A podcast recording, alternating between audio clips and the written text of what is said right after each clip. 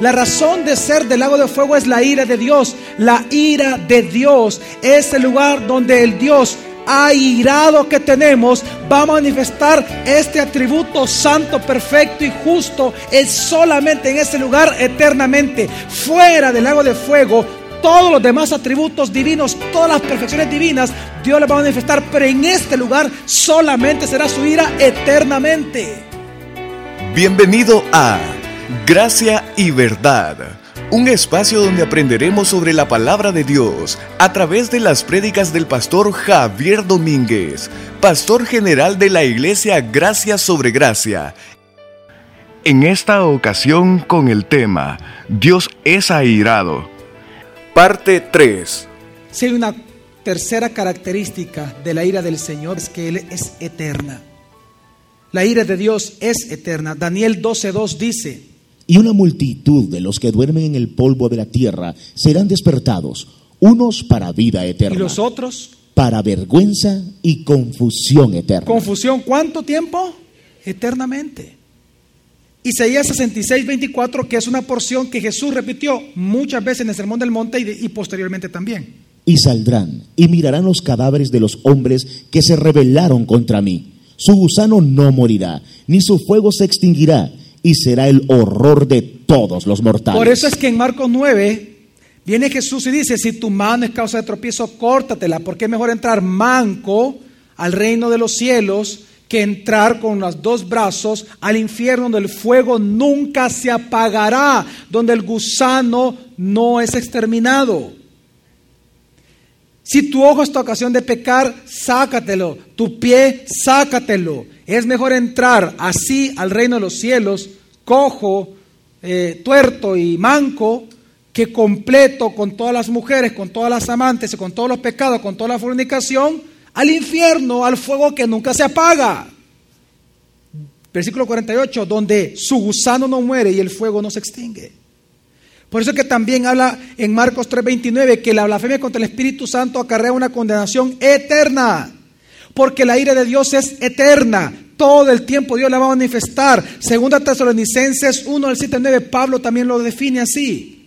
Y a vosotros, que sois atribulados, daros reposo con nosotros, cuando se manifieste el Señor Jesús desde el cielo con sus poderosos ángeles, en llama de fuego, En llama de fuego, el fuego siempre es un símbolo de juicio.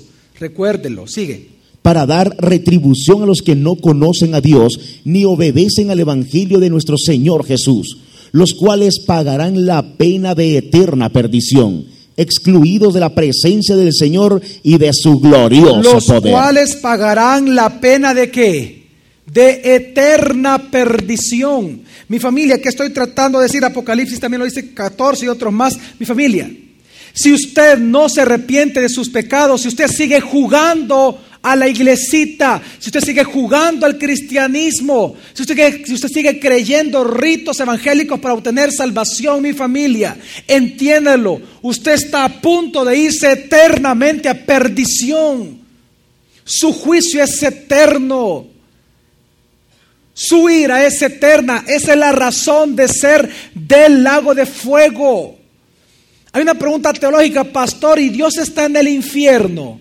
Claro que sí. Él contiene todas las cosas y Él no puede ser contenido por nada. Si usted dice que Él no está en el infierno, entonces usted está diciendo que hay algo más grande que Dios. Porque hay gente que equivocadamente piensa que Dios no está ahí, entienda algo. La razón de ser del lago de fuego es la ira de Dios. La ira de Dios es el lugar donde el Dios airado que tenemos va a manifestar este atributo santo, perfecto y justo. Es solamente en ese lugar eternamente. Fuera del lago de fuego, todos los demás atributos divinos, todas las perfecciones divinas, Dios les va a manifestar, pero en este lugar solamente será su ira eternamente. Ese es el sentido del lago de fuego, la manifestación de la ira de Dios. Y si usted y yo no nos arrepentimos, si nosotros no creemos en la gloria de Jesús, que Él es Dios, que Él es Cristo, nosotros vamos para ese lugar si morimos en esa condición de pecadores. Es eterno. Dios está- Pero la única manera de evitar la ira de Dios es simplemente abrazando la misericordia y la disponibilidad de salvación que Él nos entrega a través de Cristo Jesús. Si usted sigue empeñado en querer vivir su vida alejado de Jesús, entonces usted está escogiendo la pena de muerte eterna. Pero si usted, en arrepentimiento genuino concedido por Dios, usted deposita su fe en Jesús, si usted comienza a creer en Jesús, entrega su vida a Él, entonces usted es salvo de esa ira para siempre. Y no la va a enfrentar nunca, nunca, nunca. Por el contrario, Dios lo que le promete es paz, seguridad eterna. Donde Él va a manifestar toda su misericordia, toda su gracia, toda su santidad y toda su bondad sobre su vida eternamente. Pero lo que se requiere es que usted crea en Jesús. Porque ese mismo Dios que está irado, ese mismo Dios que es justo, ese mismo Dios que es santo y que no puede cohabitar con el pecado y con la maldad, es el mismo que en Ezequiel capítulo 33 versículo 11 clama a viva voz diciendo, Diles, vivo yo, dice Adonai el Señor, que no me complazco en la muerte del impío sino en que el impío se vuelva de su camino y viva. Volveos, volveos de vuestros malos caminos. ¿Por qué queréis morir, oh casa de Israel? Ese mismo Dios es el que nos dice a nosotros, soy un Dios de misericordia. Yo no me complazco en la muerte del impío, no me complazco. Yo quiero que se conviertan, vuélvanse a mí. Pero si ustedes no se vuelven, no me dejan otra opción más que remar mi ira sobre ustedes, lo cual no quiero. Lo cual no me complazco. No se complace. Y por eso es que en el mismo capítulo, perdón, en el mismo libro de Ezequiel, capítulo 18, versículo 23 también, aquel Dios que es tres veces santo, que es justo y que es airado, también dice. ¿Quiero yo la muerte del impío? Dice Adonai el Señor. ¿No vivirá si se aparta de sus caminos? Porque yo no quiero la muerte del que muere, dice Adonai el Señor. Por tanto, convertíos y viviréis. Y por eso también dice, hablando de Dios, la primera carta a Timoteo capítulo 2, versículo 4, dice, hablando acerca de Dios el cual quiere que todos los hombres sean salvos y vengan al conocimiento de la verdad. Si usted cree en la grandeza de la gloria de Jesús, usted cree que Él es Cristo, Él es Señor, que Él es Dios verdadero y que no hay otro medio de salvación más que la cruz, más que la sangre derramada de Cristo Jesús, más que Cristo Jesús, que es el nuestro redentor y que Él vive. Si usted cree eso, usted es salvo de la ira. De lo contrario, usted va directamente a esto. Por eso es que Juan 3:36 lo leímos al inicio. Hoy tiene sentido para nosotros nada más leerlo. Dice, el que cree en el Hijo tiene vida eterna, pero el que desobedece al Hijo no verá vida, sino que la ira de Dios permanece. Quiero que vean por favor lo que dice bien el versículo. ¿Quién es el que tiene la vida eterna? Pero ¿quién no tiene la vida eterna? Desobedece. Porque la fe necesita de ser demostrada por las obras, que es una fe que salva. Las obras no salvan a nadie, pero entienda por favor, el que es cristiano lo demuestra por lo que hace.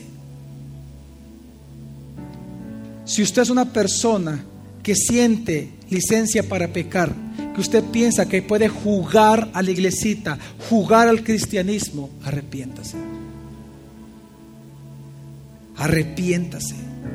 Como cual viva voz del Señor, tanto en el Antiguo Testamento, tanto en Apocalipsis, cuando habla de Babilonia, dice, salid de en medio de ellos, pueblo mío, porque aquí que yo la voy a destruir.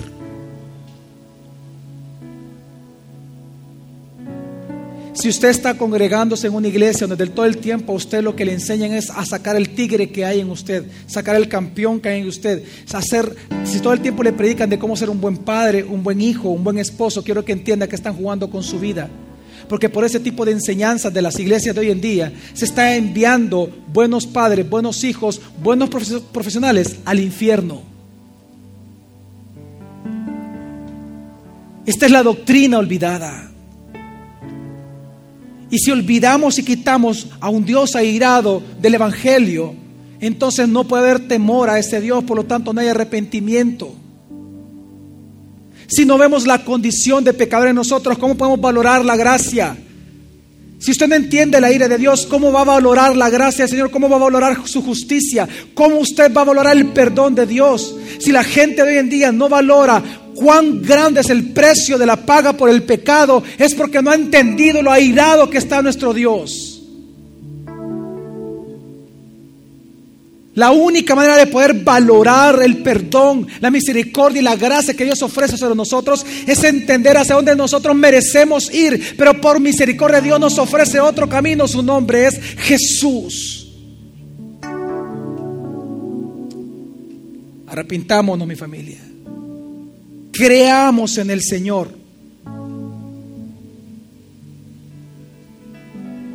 Porque Él es fuego consumidor. La próxima semana continuaremos aprendiendo más sobre la palabra de Dios. Gracia y verdad con el pastor Javier Domínguez es una producción de la iglesia Gracia sobre Gracia.